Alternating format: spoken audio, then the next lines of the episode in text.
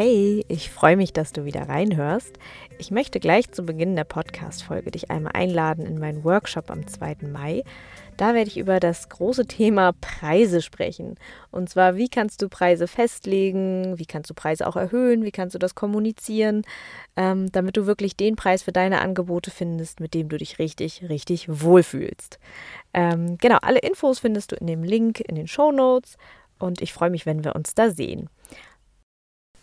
Passend zu dem Thema möchte ich mich in der heutigen Folge ähm, Preisstrategien widmen und ich sage dir auch so ein bisschen was zum Thema Glaubenssätze dazu und natürlich meine Meinung. ähm, genau, starten wir einfach gleich. Eine ja, Strategie oder ein Punkt so bei Preisstrategien, der oft genannt wird, ist so ähm, Angebot und Nachfrage regeln den Markt. Und das haben wir vielleicht sogar in der Schule auch mal gelernt. Natürlich stimmt das auch zu einem gewissen Grad. Also wo überhaupt keine Nachfrage für irgendwas da ist, da kann das Angebot noch so gut sein. Ähm, aber ich glaube, dass gerade Menschen, die gerade irgendwie starten mit ihrem Business, die vielleicht eine coole Idee haben, ähm, schnell denken, entweder, oh, der Markt ist ja schon gesättigt, also es gibt, gibt gar keine Nachfrage mehr, oder überhaupt nicht wissen, ob eine Nachfrage da ist. Und ähm, da möchte ich dir nur mal den Gedanken mitgeben, wenn das irgendwie für dich ein Thema ist, dass du einfach nur noch mal schaust, ist das vielleicht auch von mir nur ein Glaubenssatz oder also ich meine, es ist ja meistens so, dass wir nicht wirklich wissen, wie die Realität aussieht. Und ich sage nicht, du sollst blind drauf zurennen, aber natürlich gibt es auch die Möglichkeit, dass du so eine Nachfrage erschaffst, ne? dass du den Menschen zum Beispiel ein Problembewusstsein für eine bestimmte Situation über einen längeren Zeitraum vermittelst und dadurch auch die Nachfrage nach deinem Angebot steigt. Ähm, es kann aber auch sein, äh, dass ja der Markt noch nicht gedeckt ist. Also woher sollst du auch genau das wissen? Und ähm, es gibt da ganz viele Beispiele für, die auch immer mal so genannt werden. Zum Beispiel, wenn man schaut, wie viele Apotheken es gibt oder auch wie viele Brautmodengeschäfte es nebeneinander existierend geben kann. Und auch da ist ja gar nicht so sehr die Frage, hä, haben wir nicht genug äh, Brautkleider, sondern ähm, ja, tatsächlich wählen Menschen ja offenbar nach sehr besonderen Kriterien aus, wo sie das Kleid kaufen. Und genauso kann es natürlich auch bei deiner Leistung oder bei deinem Produkt sein, dass genau das, was du anbietest, einfach für manche Menschen viel ansprechender ist und deswegen ja die Nachfrage auch da da ist. Also, schau einfach, dass du dich nicht zu schnell abschrecken lässt, so also weder von Mensch, der Markt ist bestimmt schon gesättigt oder es gibt bestimmt überhaupt keine Nachfrage. Ähm, also quasi dieser Mindset-Bereich. Strategisch würde ich dir aber natürlich trotzdem empfehlen, dass du da genau hinguck, äh, genau hinschaust und jetzt nicht ähm, einfach nur blind drauf losrennst. Eine gute Kombination ist wichtig, aber ich finde gerade zum Starten steht uns manchmal eher so unser Mindset im Weg, weil wenn wir sagen, ach nee, der Markt ist ja schon gesättigt, dann fangen wir ja auch gar nicht erst an. Genau. So, worauf möchte ich noch mit dir schauen?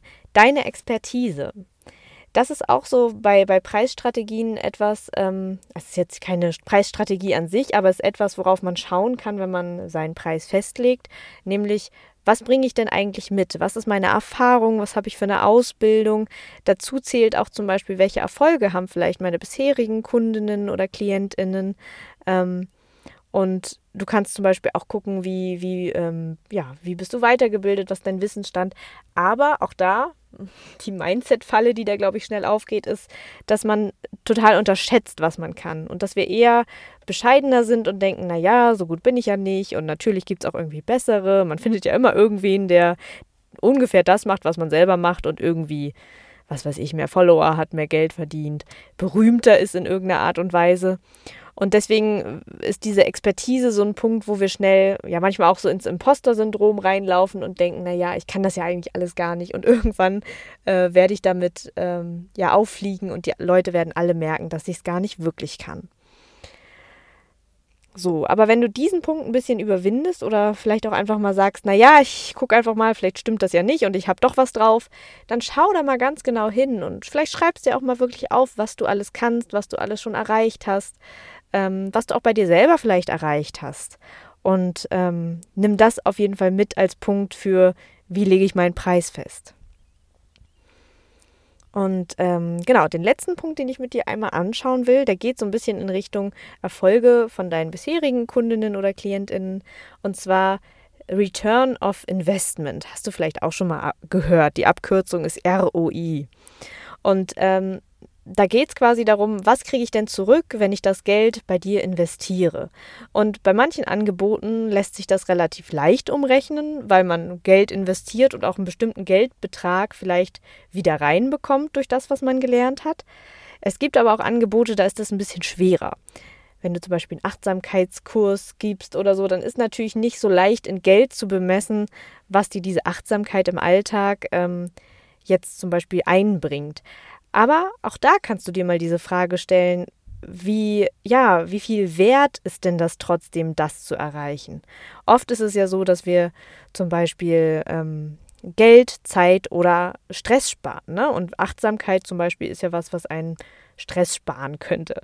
Und man kann mal schauen, dieser Zustand, so wenn ich achtsamer durch meinen Alltag gehe, bewusster Dinge wahrnehme.